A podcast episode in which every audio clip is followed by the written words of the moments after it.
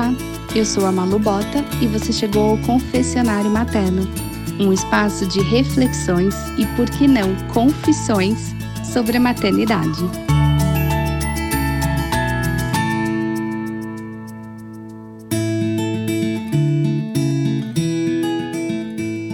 Eu sei, eu sei. Falar sobre educação com respeito muitas vezes enche a nossa paciência. A educação positiva é como um fantasma que nos assombra apontando os nossos defeitos e as nossas imperfeições. Eu entendo. Às vezes é mais fácil fingir que não vê, que não entende que é besteira, do que dar de cara com algumas das nossas piores sombras. Mas eu te convido a refletir comigo. Você já parou para pensar que se nos incomoda é porque está na hora de melhorar? Que aquilo que vemos e reclamamos ou nos incomoda com certeza diz mais sobre nós do que nós imaginamos. Eu demorei muito tempo para começar a estudar educação positiva. Primeiro, porque o meu primeiro pensamento ao começar a estudar sobre isso foi: já era, tarde demais para os meus filhos.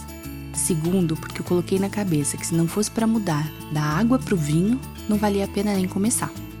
Me enganei. Ah, como eu me enganei. E hoje eu queria chamar a sua atenção para isso. Primeiro, porque nunca é tarde demais.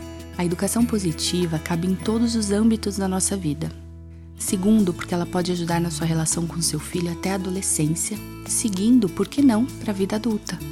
Eu descobri que estudando a disciplina positiva eu também estaria estudando os meus próprios comportamentos e assim me reeducando e me transformando.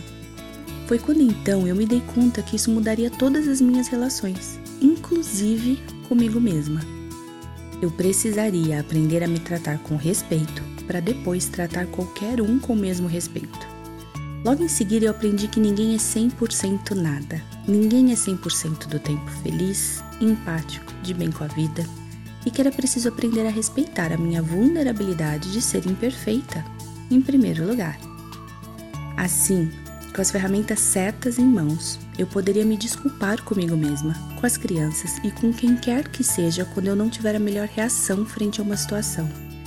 Eu chamo isso de voltar para a rota mais rápido quando adquirimos esta consciência. Sair da rota é fato, sairemos sempre, mas a velocidade com que retomaremos o caminho é escolha nossa.